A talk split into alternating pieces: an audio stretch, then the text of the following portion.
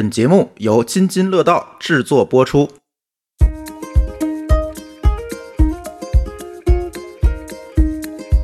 被我爸逼着回去的，说要跟我断绝父女关系。一次是这个不回去读研，第二次就是不考公。懒和慢，他不需要着急，他不需要勤快，对 对吧？其实大的背景，我觉得还是教育出了问题。我会觉得不断的扩招，其实就是延迟这些大规模的就业的人集中的到社会上去解决就业问题。专业本身没问题，那可以，那你在商业大学里面增加语言类学科，在语言类学校里面增加工科类专业，在理工类专业里面增加农科类，这你又该怎么解释呢？我跟你说，招办主任就相当于销售，他只要把我的这个学校销售出去，后边的售后我可就不管了。其实，在国外，尤其像比如美国，真正优秀的人是去从商，是去创业的。什么叫上岸？就是考上了。考上的，哦，你怎么不知道什么叫上岸呢？不知道，我以为是放弃了打算工作的。一姐还是带有我们那个时代的，认为工作了才是上岸的，哎而不是考上了是上岸。考研上岸的人只占百分之十。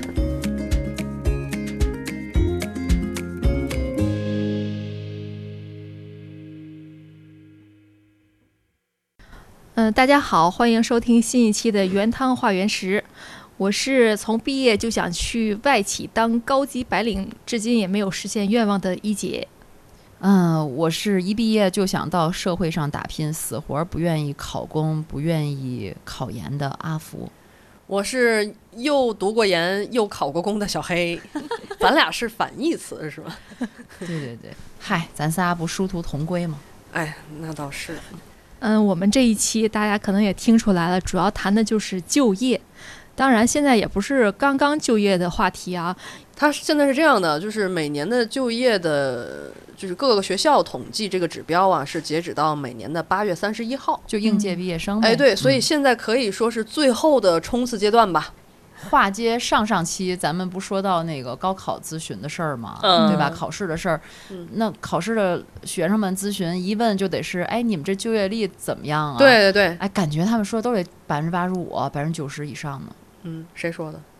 曾经，招办主任是吗？曾经，啊对呀、今年不敢说。平均水平。我跟你说，招办主任就相当于销售。营销，对他，他只要把我的这个学校销售出去，后边的售后我可就不管了。找对，当然，这率有多少取决于你自己本事。当然，虽然说各个高校招生和就业是一个办公室，招生就业办，对对，但是他不是一个人负责呀。只管只管起始端，不管结束端。管就业那老师可就愁了。所以啊，就是，呃，招生对于学校来说其实没有压力，嗯因为现在都卷嘛。嗯嗯、现在无论是本科也好，还是研究生也好，分数都是水涨船高的。嗯，但是就业这一块儿，可就是压力还是挺大的了。其实我身边还没有特别明显例子。你在采访中有这种最近就业的事儿吗？今年学生确实是挺难找工作的。我我最近在采访，我觉得好像给我的感觉，过去你像学校还有什么双选会呀、会有一些大规模的就业，比如说同同一家企业，他在这学校哗招一批人走。但是今年给我的感觉就是，好像是一个一个在解决。三年来，我观察了疫情三年的变化，今年比去年和前年还要严峻。其实，在二零二零年的时候，咱们国家就已经凸显了这个就业的问题了。嗯当时什么情况呢？呃，你看今年啊，像这个九八五、二幺幺的院校的，都得是一人一策，一个一个去解决。但是在二零二零年的时候，其实还有小规模的就业，就是我同同时有一批学生到某一家企业去。但当时出现什么情况呢？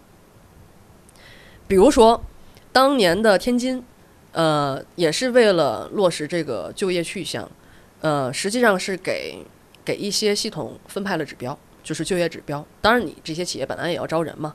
比如说国企，当时天津是分派了三千个指标，然后国企呢就马上找到了像天津大学、南开大学这样的九八五二幺幺院校，说你赶紧给我推学生，我要完成这个指标。然后这个时候呢，天大还有的谈，天大就会跟企业说，我可以给你推推学生，但是你必须两个男生给我带一个女生走。那企业也同意了，然后所以这样呢也是解决了一批当然，我说这些只是国企解决三千啊，但是其他系统也还会有。不过天大也没有多少女生，啊，对，天大，可见女生找工作更难。对，本来女生找工作就难嘛，你在疫情之下，那两男带一女，至少他还能解决一下。嗯，但是到二零二一年的时候，当时我也是跟一些学校在私下聊天，有一个学校市属院校的一个老师就在电话里跟我说：“哎呀，别提了，苦啊，今年的就业，难啊，我们现在不得已啊，在动员学生当兵。就是当兵的话，他也算就业指标。嗯参军进部队其实去年的这个这个在天津招的这个这个进部队的当兵的这些人，我记得本科率是百分之九十以上。天，当然，本都这来现在么卷了，现在国家也有规定，就是我们征兵要提高学历，嗯这本来有这样的一个大背景。嗯，只不过以前可能进部队的动力没有现在这么大了，嗯没有这么强了，然后就到了今年，今年形成了这样一人一策的一个现状。就听起来确实压力山大啊。这个现在的读这个本科已经不算什么了，当兵也好，或者去企业也好，都是按人头来算的。对呀、一个一个解决就业问题，对呀、嗯。你别说本科了，今年不还有那个博士去北京的那个女城管。啊，当了城城管。嗯。然后你包括像天大那呃天大有的学生他们拿到有很多学生拿到的 offer，实际上就是个销售岗，就嗯进的进了那个大的企业就是销售岗。嗯，其实说到这些现状啊，想必大家也都知道这个原因，就是肯定跟这疫情、口罩息息相关。现在就是这个各行各业其实都是受到经济形势的一些影响的，从而这个用工也是会谨慎的多，他不敢大步向前了。对，嗯而且你像刚才说的很多都是高校的毕业生，其实包括这个很普通，像农民工啊，这个流动的这种呃，就是一般的操作工，他们的招聘其实也受影响，因为突然一有疫情的话，所有人的流动性都会降低，他需要人的话他招不到，所以他的岗位也减少了，招的人也少了。没错儿。嗯，包括还有一些因为政策调整，就整个行业都受到影响了。对，就行业嗯没了。嗯，比如说，我觉得影响最大的就是教育行业是。教培，当然，教育行业这个这个从国家角度来讲，咱们双减的这个这个大的方向是没错的。但是原来教育培训机构啊，嗯，我给你们一个数据，天津的天津的所有学校加起来是三千九百多家，那天津的所有教培机构登记在册的是四千多家，然后这些还是不包含那个没登记在册，比如说黑家教啊这一套。而且就是之前也有过一项调查，就是呃高校的应届毕业生的就业选择的这个就业的方向最多的就是教培行业，教培行业排在第一位。嗯，它其实相对门槛儿比较低嘛，对你有学历，本科学历出来了，你有一个基本的教育素养，它有一些工作就可以开展了。而且赚的也多，这个行业。嗯对，所以这个行业就是因为监管的原因吧，呃，他自己本身也在裁员，那新的血液也输入不进去，所以这一块儿也确实是，应该大几十万的就业市场了，甚至于、嗯确实是他没有他没有没有能力再消化这些新鲜血液了。对嗯像新东方这一家公司，一次性就裁员六万人。嗯，包括现在互联网大厂这几年也是各种原因在裁人，他嗯的就业的渠道、就业机会就是在减少。当老师和去考公也曾经不是那么辉煌的，对吧？对没错对，再往早了去了，这个当公务员和当老师都赚的工资很低了，哎哎像咱父母那代吧。对你，啊你就说我妈吧，嗯我妈当时是师专毕业的，天津师专毕业。她那会儿那个考大学的时候，她能能上那个本科的线儿啊，但是她农村出来也不知道什么是专科，什么本科，他们一条线儿。最后傻不乎乎的报了师专了。然后当时那个通知书下来以后，然后他们他拿到通知书，他就拿着问老师说：“这将来干什么工作呀？”老师说：“这将来当老师。”我妈说。这不毁了吗？这我白念了，这考大学白考了。那你妈想干啥呀？我妈想当考古学家，嗯，哎呀，跟我当年有我也近是，似的志愿。她喜欢这个。然后我妈还想当律师，嗯，就是她也是有自己的这个想法。但是他们那个年代就觉得老师不是一个什么好的职业，嗯，可是后来就不这样了。对啊，后来包括一些待遇啊、福利，就逐年的在升高。嗯，我记得有一段时间是说要把老师的工资和公务员拉齐，对，有那么多年，对吧？尤其最近几年，像国企还有公务员的退休金都是连续十多年的上调，像在山东啊什么的，退休金八九千，处级以上一万多，怪不得山东考公大省。对呀，那比在职的很多年轻人那绝对要高很多呀，那就更加剧了这种执着对于考公的。但是你话说回来哈、你刚入职，也许你是本科毕业，对吧？我们那年，我们那些年还流行本科毕业直接就职了，那才二十二岁，嗯，你到退休，就算女性五十五岁退休，还得有三十多年。延迟退休了，现在 你就算六十，你就算五十五退休，还有三十多年。嗯那我就为了最后的那个工资可能会比可能去企业或什么的高，那我要三十多年做这种工作啊，我就浪费这一辈子吗？对当时会有这种想法，嗯，就觉得啊，我先走一步看。我觉得这是很多年轻人出到社会上的一些想法。曾经咱们那个时代吧，呃，我那个时候是我刚不说了吗？我是被迫读研。呃，其实我爸还是比较有远见的。我们那个时候卷起来了，但我看不到。嗯，我只想尽快的进社会，只想尽快去工作。而且在我们毕业那会儿就已经有这样的一个观念，就是，哎呀，当然我不不应该这么说啊，就说这个读研的人和考公的人都是没本事的人，有嗯本事的毕了业就能找着工作，我们当嗯年会有这种，是吧？会有这种认认知。我们那会儿 也还会有，我比你我比你晚三四年吧，嗯嗯，但是我爸已经看到了，他已经看到这个社会卷起来了。他说，而且当时我不是 保研嘛，哎呀呀，我当时也是可以的，那谁让你们上的？我就不想上。别卷，别卷，继续。然后当时呢，就是被我爸逼着回去的，说要跟我断绝父女关系，就两次哦，一次是这个不回去读研就要跟我断绝关系，第二次就是不考公就要跟我断绝关系。所以我是被迫回了读研了以后，然后研究生毕业以后才发现，哎呦，就业市场确实已经很卷了。我当时的研究生还是很有，还是很有竞争力的。那个时候，嗨，哼，你要不上那三年研究生，你当时也挺有竞争力的。那三年加剧了卷的，确实确实加剧了卷的速度。然后出来以后就是考公嘛，我不知道你们知不知不知道有一种嗯考公叫选调生，知道？就选调生啊，一般都实际上得重点大学吧？对，然后就倍儿优秀那种人才能参加。啊，我认识的都是北大的选调生。我们那年代还没有呢，后来才有。就是我们又得是党员，又有九八五二幺毕业，还省级优秀班干部什么什么的，各种荣誉加于一身。我呢，恰好就符合这个要求。又凡尔赛，然后 我爸说：“那选调生怎么不考呢？”行行，考考考。不考的话，哎呦，在家里摔摔打打，考吧。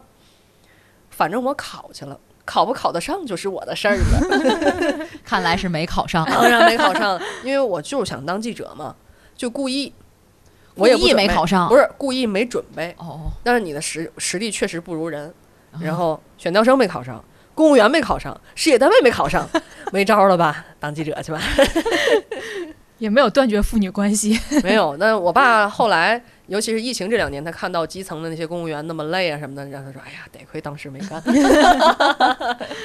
反正我觉得很很多人，至少我们那时候对公务员还是有一点刻板印象的，所谓的官僚气，然后所谓的稳定，一眼看到头儿，嗯这种感觉对于年轻人其实是肯定是不喜欢的。嗯但想不到现在就成了一个趋势了，就挤破脑袋要考编考公。我记得以前看那个凤凰卫视有个节目，当时是一个类似辩论的节目，大家在讨论考公热。到底好不好？然后其中有一个小女孩站来就说：“她说挺好的呀，这个优秀的人们通过考试选拔出来之后，都去当公务员，都去这个管理国家、管理社会，那是推动社会发展，是哪个一件好事儿？如何如何？”然后当时就有一个嗯比较知名的人物，但我不记得是谁了，他就说：“他说反驳说，其实，在国外，尤其像比如美国，真正优秀的人是去从商、是去创业的，嗯那他们才是真正创造社会价值的。那公务员啊，或者这个行政人员是进行管理的而已。”哎，我赞同你说的这个。你像嗯我有一个同学，初中同学，他上初中的时候就是智商超群，然后又参加各种奥赛啊什么的。后来，呃，从我们那个我们属于郊区嘛，从郊区然后考到了市里的重点中学的重点班。结果我就在今年啊，上个月我遇到他了。从我们毕业以后就再没见过面。他成了一名公务员，还是干机要工作的。其实主要就是跟文件打交道。我说这不毁了吗？这么好的人才去跟当去当公务员，没有必要。嗯但是我觉得啊，就是你说的这个只是其中的一个层面，嗯，但你还要看为什么这么有能力或者智商很高、他很有创造性的人，他没有在应该他发挥价值的岗位上呢？嗯，就是我觉得他其实可能还是一个，嗯，内外都有吧？原对因，它是一些，它是一个整体的，还是一个整体的经济形势，包括一个社会环境造成的。嗯其实我我能懂你说这意思，嗯就是尤其是当下这个社会，一个处于经济不稳定发展的状态，那呃本来追求舒适就是人的本性。嗯对那我我求稳有错吗？没有。那我想创业，我想去这个大厂，结果我第二天被裁了，或者第二天我资金链断了，那我更更加没有办法施展自己的才华。而且会有很多随着你的这个嗯生活吧，就是你的你的生活的推进，就有很多现实的因素限制了你。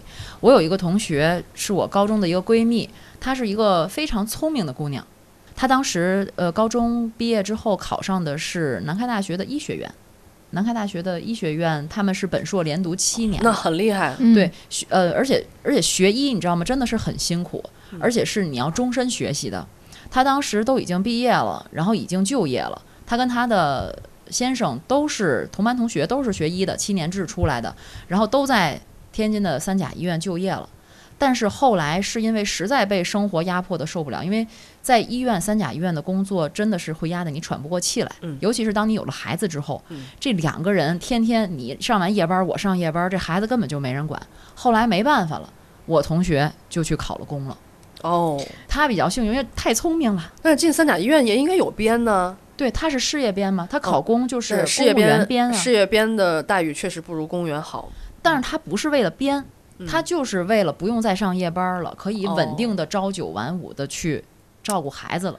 嗯。但是后来其实就会发现，现在公务员加班儿也是常态了，那当然了，也非常辛苦。而且他们加班没有加班费呀。嗯，还有这个大筛呀、疫情这些也哎呀，除了大筛，嗯，基层因为他在卫健委啊，也是最繁忙的一线，这几年真是累的也不行了。尤其是基层，他除了大筛，除了这个疫情的问题，他还有还有很多其他的这个那个事务性工作要做。对，嗯今天检查，明天检查，今天报材料，明天报材料。所以体制不是错，还是总体的。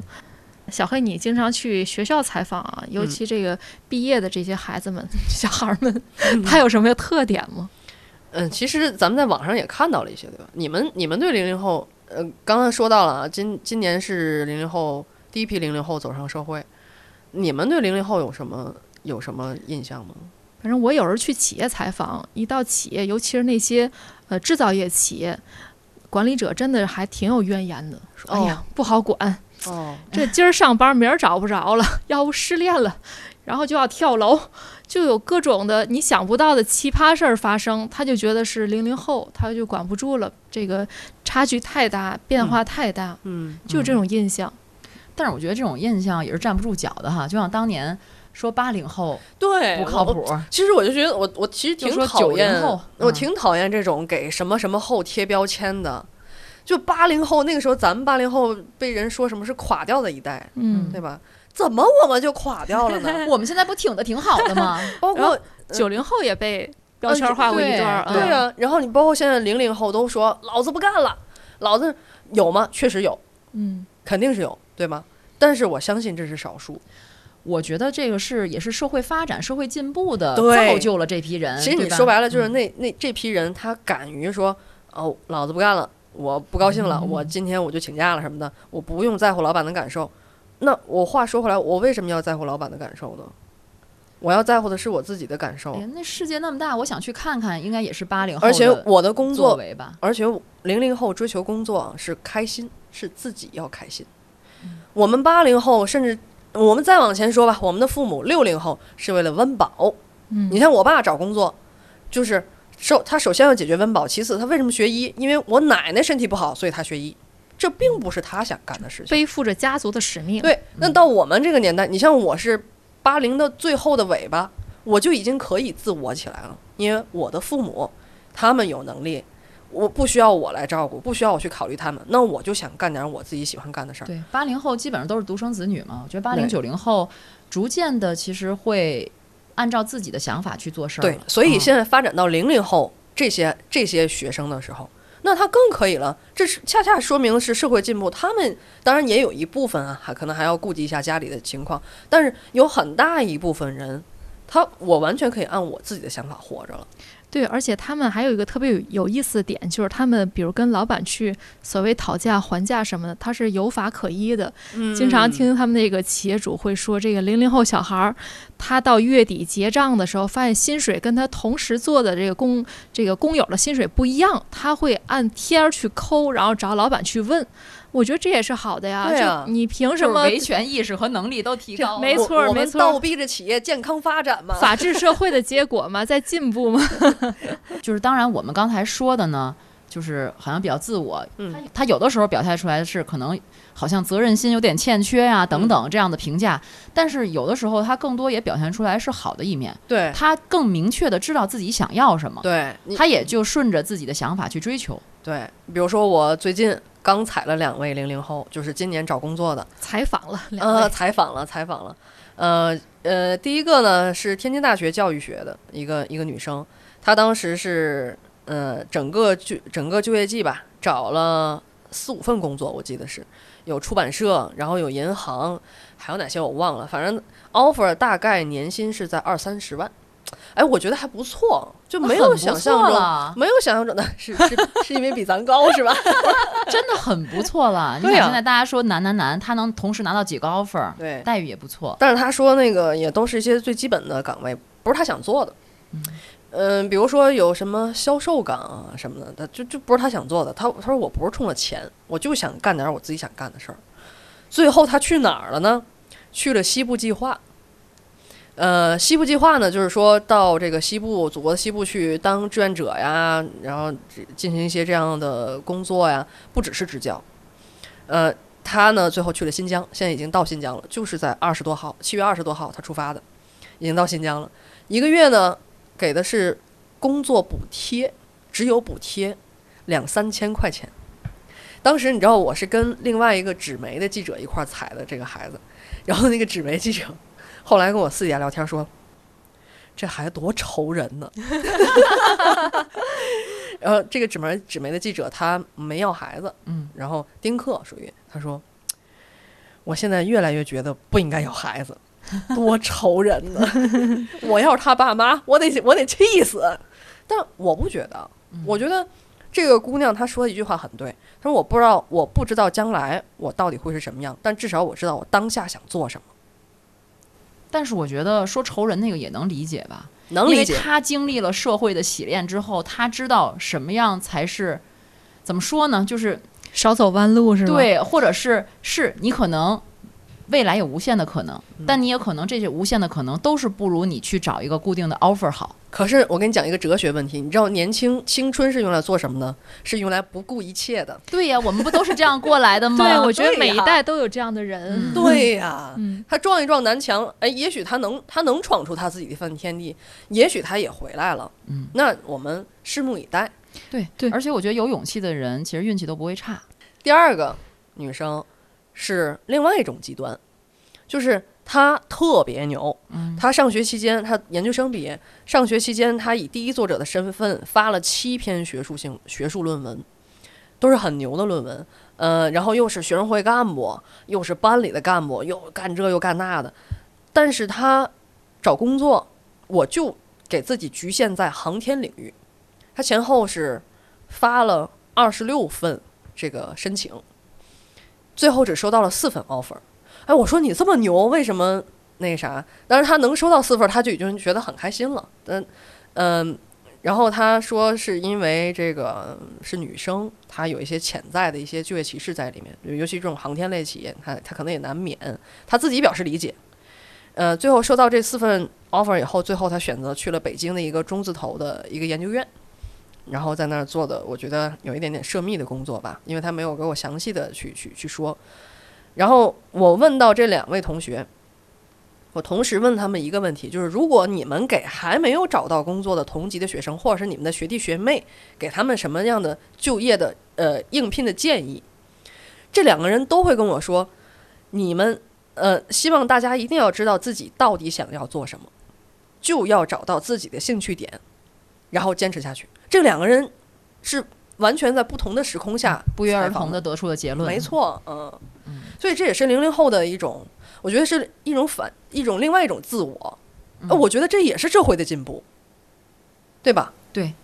而且我觉得大部分人其实我不知道啊，就是能够有自己的目标和方向是非常非常重要的。我觉得这可能是越来越多了。现在，嗯，我不知道现在的大概，比如说能有多大比例，反正我觉得我们当年有很多人是并不知道自己想要什么的，是可能就是大部分人跟着流行的趋势走。但是流行的趋势往往已经是，比如说它到顶端，或者是从顶端往下坡走了。嗯嗯嗯，其实你刚才说这个现在零零后小孩儿特点，我觉得也都是比较典型的一些孩子，对，但其实还是大部分的孩子还是很普通的。你看我去这个企业采访，当他说完我刚才提到那几个特点之后，我又问一一个问题，我说：“那您已经招聘来的这个固定的这个稳定工作的这些零零后们是什么样的？跟以往的这种应届生有区别吗？”他说：“嗨，那还是差不多，反正真正干下去的还是都是那些比较踏实的人。”哎对，对，所以这个甭管是特别的奇葩，还是特别的优秀，还是在两头儿，真正的普通的认真干，需要有一份工作维持自己生活的人，还是大部分的人。当然我们刚刚也说到了那个找到工作的这部分人，其实呃没有找到工作的人，或者是不找工作的人，还占很大一部分。而且他们不着急。对，我觉得特别明显的是哈，包括就业的主管部门，我们采访的时候也遇到过，就说现在呃懒就业、慢就业真的很普遍。对，其实这个已经持续很多年了。对，呃，还有就是考研的人特别多。嗯你像我采访的话，呃，我采访的九八五、二幺幺类的院校，大概有百分之七十的人，百分之七十的人会选择考研，其中有不到百分之五十的人会上岸。那市属院校，也就是非九八五、二幺幺的这种院校，考研的人也是百分之七十。嗯，我就举一个例子，嗯，是天津的市属院校里面比较靠前的一个学校吧，他最后上岸的人只有百分之十，什么叫上岸？就是考上了。考上的。哦，你怎么不知道什么叫上岸呢？不知道，我以为是放弃了打算工作的。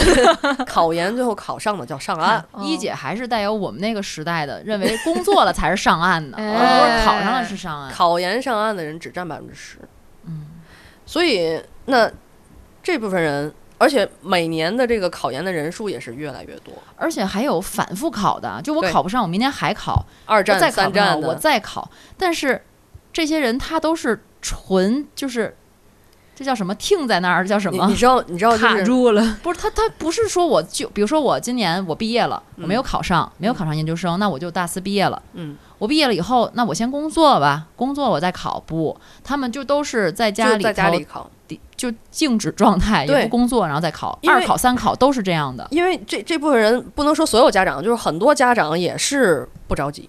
那好，那那你你你就慢慢考，我们也养得起你，所以这不是社会的进步嘛？当然啊，也不应该这样啊。嗯、其实呃，有一些学校的这个招呃就业办的老师还会劝学生去劝退，就是说你还是别考研了。因为那个就业办老师知道他根本就没有那个实力能考上，因为他那是白耽误功夫，嗯结果最后反而被家长找过来说：“你凭什么劝我们家孩子不进步？” 所以说，你说这个懒就业、慢就业，它完全它完全是赖学生吗？或者这个懒和慢本身它就有一定的贬低的感觉，但嗯其实它可能就是个中性词，它嗯不需要着急，它不需嗯要勤快，对 对吧？他不需要。当然，这个是小的背景啊，也是因为家庭大家都有都有能力，都有实力了。其实大的背景，我觉得还是还是教育出了问题。我觉得教育是有问题的，这个我不能说是贬义还是褒义，我就直接说它是有问题的。嗯，首先，每年的研究生扩招给了大家所有人想想考研的人，不管他有没有实力的人，给了他们理由。反正他也扩招，他扩了，兴许就把我扩进去了呢。你看、啊，二零年的九月份，国务院教育部就印发了专业学位研究生教育发展方案。这专业学位呢，就是专硕，这几年比较火的专硕。明确到二零二五年增设一批硕士、博士专业学位类别，并且将硕士专业学位研究生招生规模扩大到研究生、硕士研究生招生总规模的三分之二左右，并且要大幅增加博士专业学位研究生招生数量。你等会儿等会儿，呃，我觉得从我一个外人、外行人角度，我看这个，我是觉得国家是为了提高这个这个学术的水平，提高这个学生的素养，所以扩招。我我会觉得，或包括很多人可能都会觉得，不断的扩招其实就是，呃，延迟这些大规模的就业的人集中的到社会上去解决就业问题，因为解决不了，所以他需要让他给他一个出口。好，你去读研吧，或者好，你去读博士吧，你晚两年再就业，把问题推到下一年或者再下一年去解决。现在的这个研究生扩招不仅是体现在人数上，而且各个学校都在开设新的专业，增设是吧？增设增设新的专业，并且各个专业下面还要再设学术型硕士、专业型硕士和非全日制。但是我觉得这个新增专业，其实它还是紧跟着这个国家的重大战略，包括它未来要重点发展的方向。有些好的专业，确实我觉得专业本身没问题。那可以，那你在商业大学里面增加语言类、语言类学科，在语言类学校里面增加工科类、工科类专业，在理工类专业里面增加农科类，这你又该怎么解释呢？现在这就是大的趋势啊！而且我也跟学校聊过这个事儿，各个学校都在扩招这个研究生指标。一个九八五的院校的一个老师跟我说过，学校也愿意扩招，为什么？因为学校需要钱。多收费呗。对，研究生的学费是很高的。嗯我都我当时读研嘛，九八五二幺幺，我还是全日制啊，我正经八本硕士啊，一年一万块钱学费。然后再有就是你呃研究生导师、硕导带带带学生什么的也会也会有钱，包括项目上也有经费，这都是钱呢。对于学校来说，它也是何乐而不为。但实际上，对于大的社会背景来讲，就是个阿福刚才说的，呃，实际上是本科的这个就业压力来到了硕士毕业。嗯，这个其实之前几年就一直在提这种说法，就一直有人在这么说。疫情之前就这样。但是这些东西好像它就像走在这个车这个车轮就停不下来，停不下来了，就好像恶性循环。对，因为它卷起来了嘛，嗯，所以就是导致研究生现在研究生也不值钱了。然后我最近都在想，我要不要读个博？对呀、博士生不都去城管了吗？还是北大的博士生？对，而且你在国内读博可能都不行了，因为有很多岗位他要要海外留学经历，海外留学回来的博士哦。对，曾经有一段时间，其实海归还是很受欢迎的。嗯，那个时候，因为很多之前再往之前，就是出国的这些留学的人才，往往都在留在当地的会多一些。后来有一个阶段，就海归会比较多，因为国内发展的机会要更多，嗯。对他们来讲，可能选择的机会更大，嗯。而且毕竟在父母身边，可能国内嘛离着比较近，文化背景也都相近，嗯。有很多人选择回来了。但是这几年又开始出现海归也卷起来了，对呀、都是名牌的海归，然后去竞争竞竞争一一个岗位。就一个岗位，嗯对，而且最主要是这些人真的社会上需要这么多高学历的人才吗？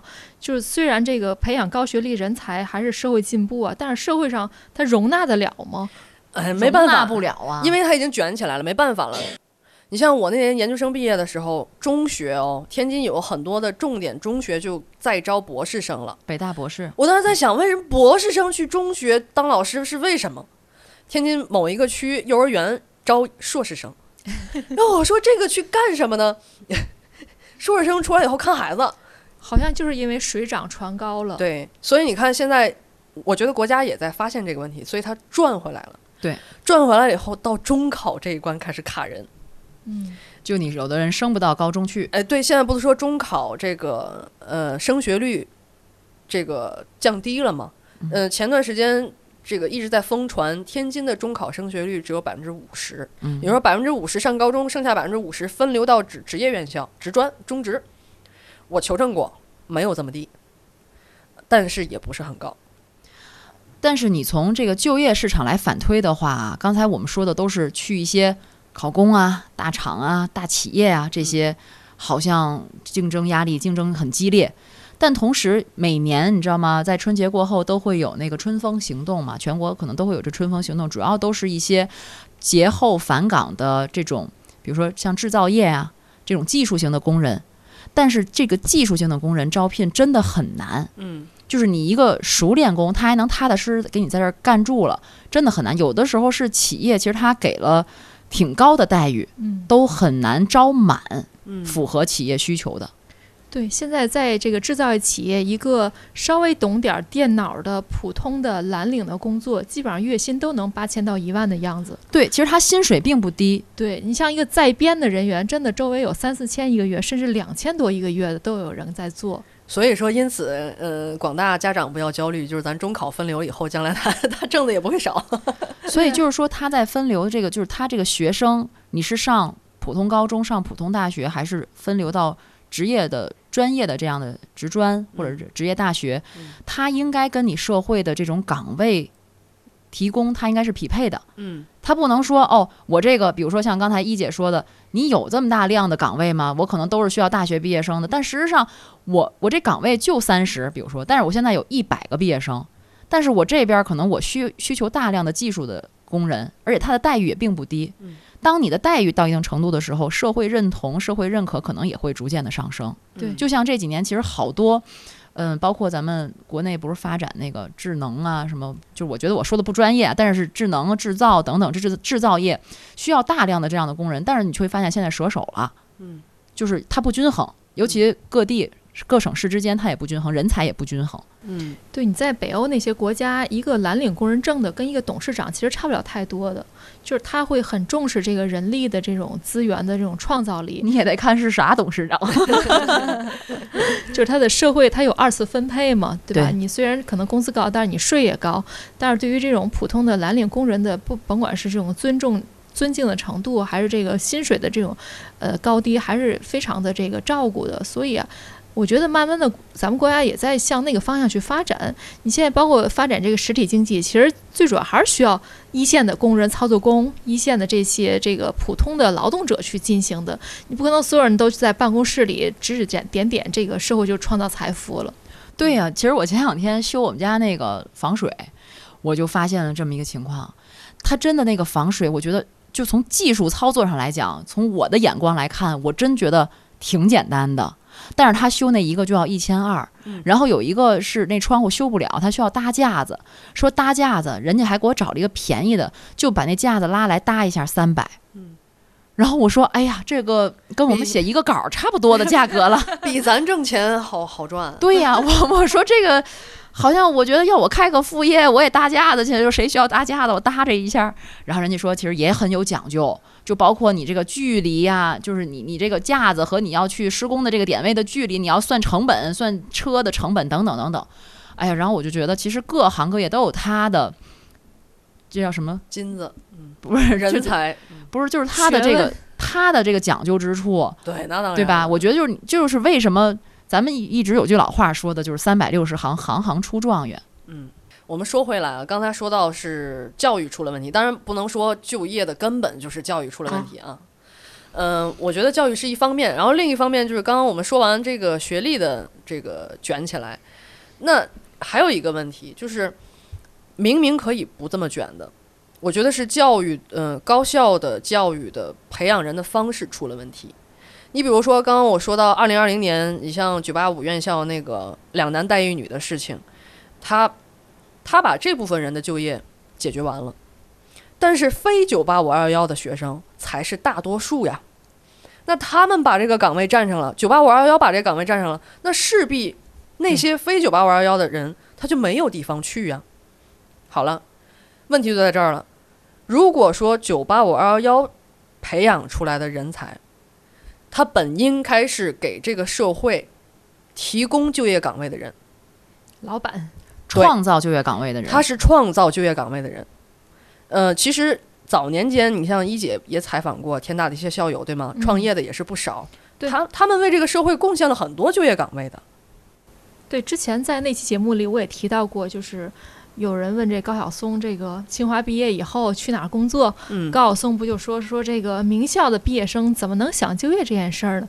你们应该想怎么去改变国家的命运，怎么去为国为民去民生大义，想这些事情。其实这个放放到一个具体的事儿来讲，其实就像刚才小黑说的，那不同的学校对学生的培养不一定都是按照就业去培养。那我嗯为了就业培养，我真的去职业院校就好了，我干嘛还要去学哲学、嗯学人文、嗯学数学、学基础物理？对，嗯，哎，但你们发现了吗？你们说到这儿，我想起来，就是你反而啊，在你身边，咱就不说远的啊，就说身边这些能够提供或者创造了就业岗位的人，还不是九八五二幺幺，嗯，九八五二幺幺都去体制内了。都说学习不好的将来当老板，哎，真是这样。但咱别说学习特别不好吧，反正就是普通高校的，像我认识的朋友，你你也去采访过是吧？嗯？嗯人家就都是比如说大专啊，或者普通的本科院校，人都当老板了。原来讨论过，我朋友说，他说你看，真正现在在社会上有本事，就是你你首先他没有能养着他的父母，嗯他啃不了老。嗯同时呢，他自己又没有那个学历，他去去竞聘那些去竞争那些特别好的岗位，他就只有一条路，我去拼一下，嗯我拼一下试试。那有的人就拼出来了，嗯。可是光靠拼，这样拼出来的这种太少了。嗯，拼出来太少了，而且也太苦了。我明明可以通过教育的改革来改变这一现状，也会改变整个内卷的现状啊。就是像那个小黑刚才说的，就是教育是出问题，但绝对不是唯一的背锅的，对有很对对多别的因素。对，你包括现在这个经济不好，那你在这个稳就业，它也不如鼓励更多的企业、更多的创业企业发展起来有意义。对，他把坑做多做大了，那大家自然不用那么去卷去考公考编了。哎，我说一个小花边啊，就是就是今年那个就是实际上刚刚刚说学生慢就业懒就业，学生不着急，其实家长也不着急，呃，有着急的，嗯、然后你们知道谁最着急吗？学校最着急，学校为了完成绿啊，为了完成指标，嗯，所以现在学校也创，不能说创造吧，可能也是国家认可的。嗯、有一个叫就业去向率，嗯，这就业去向率还都挺高的。你知道是怎么算出来的吗？嗯、比如说有一个市属院校老师跟我说，他们班有百分之二十的同学都去做了网络主播、自媒体，自媒体，还有自己开工作室的，什么搞当瑜伽老师的，这种都算哦，都算就业，都算就业了，嗯也是把他们逼得没招儿了。就我我觉得这也很奇怪，就学校为什么要背就业率的这个指标呢？你学校就教书育人好了，这个就业这是下一步，是社会需要考虑，学生自己需要考虑的。我就认识一个老师，前一阵也是跟我抱怨说，现在背各种指标，嗯，且不说别的了，就单纯他是一个学科的老师，他要背着底下多少个学生的就业的指标，他说我往哪儿去找指标去，对吧？对他他认识再多人，他可能解决大家的就业，那得多神通广大。这就是房企拓岗那帮人，就是帮学生去房企拓岗，去去对去去推销，这样落实到老师落实到人头上，才能一人一策去帮学生找工作吗？但是你说老师每天在教学，他能认识多少个企业？多嗯少企业能为他而设岗，嗯再开拓岗位？就这个逻辑，我觉得就很说不通。其实你想想，这样的话，老师就没有时间再搞教学、搞科研了。对啊，他就不能专心去做教学工作了。对，他背着这些负担，他怎么能做好呢？就感觉有点本末倒置了。这是对，而且之前不还有那个以创业带动就业，现在也一直也在提哈。但是你刚从学校出来的人，真的就不是说你不能去创业，嗯，但是成功率真的很低。嗯呃，如果你有创业的愿望的话，其实还是应该先就业，有一定的经验的积累，或者是你有一定的摸索，找到自己真正适合的方向再去创业，成功率就会大大提高我。我觉得这也是因人而异吧。你像像嗯咱们、这工作这么多年了，出来创业也不容易，是就没有那个细菌。因为那个之前我去采访过，就前几年那时候提那个创业嘛，提嗯提倡创业，嗯然后有很多的呃众创空间。当时各个区都建立了好多众创空间啊，提供这种孵化器啊，让大学生在里面把项目在里面给你做各种服务，帮助你去成功创业。我当时去采访了好多个创业公司，包括有美院的学生做的什么类似于文创的这种给企业做定制啊、文创产品的这种公司，呃，也有的就是。呃，比如说互联网的一个客，就是维护运营等等这样的公司，甚至有的就是做微商，但他就说他们这叫什么社群、嗯，社群销售什么的，嗯就当时都是，嗯，反正就是心怀大志吧，觉得要把这件事儿一定要做成，而且当时推出来被接受采访的，其实都是做的还不错的，但是后期有的一些加了微信在追踪啊什么的，就都不行了。嗯，有的呢，美院学生可能他就不干那公司了，去教小孩儿写毛笔书法，就反正是各种都是这样的一些最后的结果。就我唯一遇到的啊，有一两个确实在大学毕业就创业成功的，嗯就那卓朗科技的，哦，知道啊了，知道了。那是我刚工作的时候的一个采访认识的这个，当时他就是一个大学生，然后后来现在已经成为一个企业家，成功的企业家他他。现在还是大学生那个样子他 子。不不不，他不是了，我我接触过，不是当年的那个样子，你没哦见过他当年的那个样子嗯。反正就是，我觉得就是他有很多机缘巧合，也有也有一些运气的成分。嗯、我们一直在说疫情放大了很多事情，确实疫情也把这个就业的问题放大了。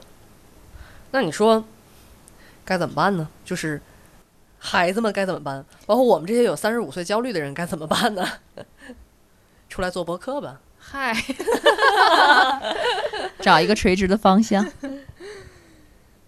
现在不是也有很多新的这种促就业的方式？我记得我也采访过线上的招聘会什么的，就我觉得想找工作的人放下姿态，然后踏踏实实的去找一份儿可能还没那么满意的工作，其实也没有那么难。就先干着是吧？对，就先干着。嗯，但是不想找，或者说真的有理想、有目标，暂时还没有匹配上的，如果有能力，家里养着或者啃老什么的，也许夯的夯的也不是个特别大的问题。夯当夯当是什么意思？你解释一下。你懂要的，咱们全球的听众呢，有人听不懂，阿福，就是晃晃悠晃悠，对，就是就是凑合凑合，就是晃荡晃荡。晃晃荡荡晃晃荡荡的，可能也能找着工作。对，虽说如此吧，我一直觉得人生的第一份工作还是挺重要的。嗯嗯、像我当时就是一毕业，我没毕业的时候，我整个大四这一年我都在媒体实习。你第一份职业，当时其实挺想做媒体的，但是你实习这一年到毕业以后，很自然的就后来就留下来了，就签了，就就干这活儿了。但是，呃，你就觉得当时是想着啊，以后我可能那时候也也考虑过外企啊，好多这个职业，就觉得哎，是不是以后我还可以再做选择？当时年轻啊，我真的觉得我可以再做选择。但是好像后来也没有一个机缘巧合，或者是有有一个让你下定决心去做这个选择，就过到了三十五岁之后，然后你就没有可选择的机会，或者机会很小了啊、也不用焦虑了，是吧？对对对，也不用焦虑了不。像我现在，哎呀，对，包括就是有很多，嗯，有朋友啊，或者是有那个同事啊什么的，有时候会问到我说，孩子毕业了，做什么工作比较好啊？甚至有人就说，哎，你看我们这个小女孩儿学那个英语的，嗯，嗯，你看我们这个研究生也都上完了，嗯你给我们你找一什么样工作呀？你知道这我特别讨厌听到这样的，这这没法回答，对呀、你自己都不知道，我怎么知道？你怎么也得要有一个大致的方向吧？对呀、你看，就像你刚才讲那两个例子，他甭管是西部计划也好，他还是去航空航天也好，他是目标很明确，嗯他只要目标明确，他在这个里面经历的每一段经历都是有价值的。嗯就是我是觉得第一份工作你一定要考虑好了，因为这个行业其实会影响到也许你十几年、二十几年的一个选择和直接的待遇水平。嗯，但是很多人，我觉得大多数人刚毕业，他是一脸懵的，他嗯不知道自己想干什么、适合干什么、喜欢干什么。那你说怎么办？那就上学时候实习不呗。是，那也没事儿，那也没事儿，嗯，试呗，我多试试。我给你举一个比较极端的例子啊，就是我曾经，嗯、上班以后啊，当时觉得应该还要自己再提升一块儿，永远是想追求一下进步。当时我就报了华尔街英语，哎呀，这华尔街英语现在是不行了，但是当年还是挺挺好的。以下的部分请用英语来说。华尔街英语，然后呢，当时学费也挺贵的，然后进那个华尔街学校就得用英英语跟人说话。现在我不在华尔街学校里了，没法用英语说话，怕怕你们听不懂。挑地儿呢你？快说重点。然后当时有一个外教老师，他是澳大利亚人，是个女的，挺胖的。然后有一有一次我们互动课的时候，她就问我们说：“你们都有几都干过几份工作？”然后我们就挨个说，然后我说我就这一份。我觉得别的同学好像就两份、三份，算算顶天了。然后那个老师啊，这么少？然后我们问他你干过多少份工作？他说这是我第四十份工作，第四十份工作啊！我当时都傻了。我说这这人也就四十多岁，那他平均半年换一个，还是几个月换一个？他就是他，他跟我们说他什么都干过，就嗯什么都试试，只要是我能干的，我就什么都试试。我觉得这也是一种活法，那这也是一种活法。对，就这挺好的这跟你的欲望其实是匹配的嘛。就其实自给自足养活自己，并不需要很多的钱，尤其年轻人，你没有生病，对吧？嗯你没有这医疗费用，我觉得他其实还是，比如两三千块钱，他可能也能活。只要是吧不买房就行。就是就是这这一人生来来这一遭嘛，你就像刚刚阿福说的，我要当公务员的话，我可能哎呀干到五十五岁或者延迟退休，我一直是这样的。可是你看他，他一他一辈子他至少四十四十份工作已经起步了，现在华尔街英语英语没了，他肯定又换了一份工作。早就换了，可能。这个这个人生多么的丰富多彩啊对，其实我之前在我第一份工作的时候，我就经历了这么一个同事。嗯呃，当时我是看到这个同事的简历，我当时真的很惊讶。那时候我刚工作嘛，二十二岁刚工作。这个同事他就在北京，他最初的时候是在一家企业，应该是，然后后来呢，他又去了某一个类似于大厂或者是外企啊什么这种的。然后他的第三份工作我印象特别特别深，是在北京海洋馆做海豚训练员。嗯，然后他第四份工作也没有做了一个什么，他第五份工作就去当记者了。哦，然后我觉得哦，原来还可以这样，就是一点儿就是哪个也不耽误哪个。对，所以我当时就真的就还挺惊讶的，尤其对于刚入职场的一个年轻人来讲，我觉得哦，真的你可以根据自己的心意嗯。去做选择，嗯。而且丝毫不会阻止就阻拦你前进的脚步。嗯。哦，但是我虽然后来也没有做出太大的选择吧，但是我觉得他是让我觉得让我有信心可以有改变的这个勇气哎呀，你现在也也改变了啊、我做播客了是吧？对，，你也迈出了一步了，咱们都做出了嗯，对。算是咱的第第二份工作，一点五，一点五。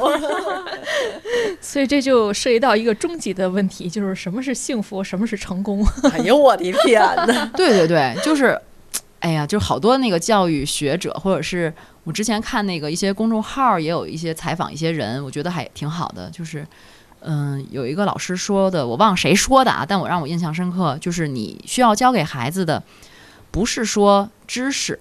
也不是说不是纯粹的知识，也不是说就让他学习成绩要多好多好，而是让他在成长过程中学会获得幸福的能力。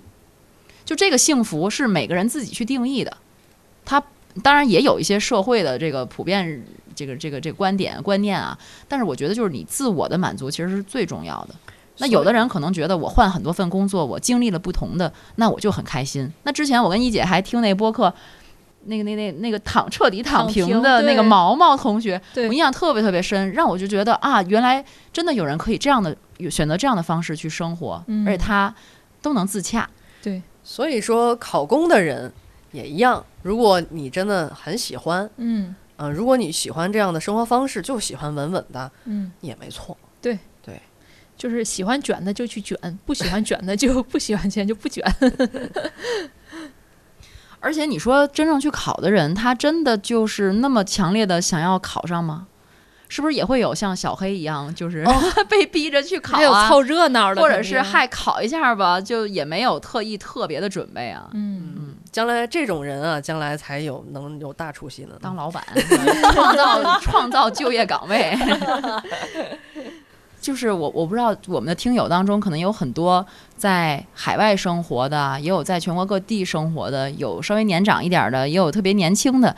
呃，我希望就是我们希望大家能够分享一下你的想法和你的观点，或者是你也给现在今年要急着就业或者不急着就业的人提提一些建议。或者是疫情之下的我们吧，嗯疫情之下的我们，每个需要工作或者是想要进一步的人，给我们一些建议吧。我我们也想要一点儿不一样的解决方案。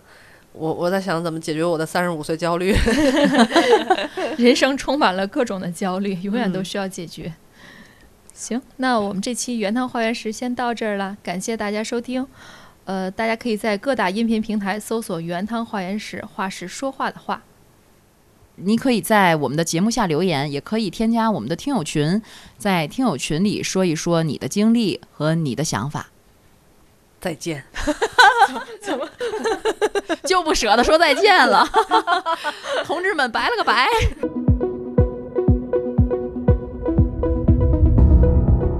感谢您收听本期节目。本期播客节目由津津乐道制作播出。您也可以在我们的官网 d a o 点 f m 找到我们的更多内容作品。如果您喜欢我们的节目，欢迎在微信、微博、朋友圈等社交媒体转发分享。您的分享对我们而言十分重要。如果您希望与我们互动，可以关注我们的微信公众号“津津乐道播客”，天津的津，欢乐的乐，道路的道。在关注后按提示操作即可加入我们的听友社群。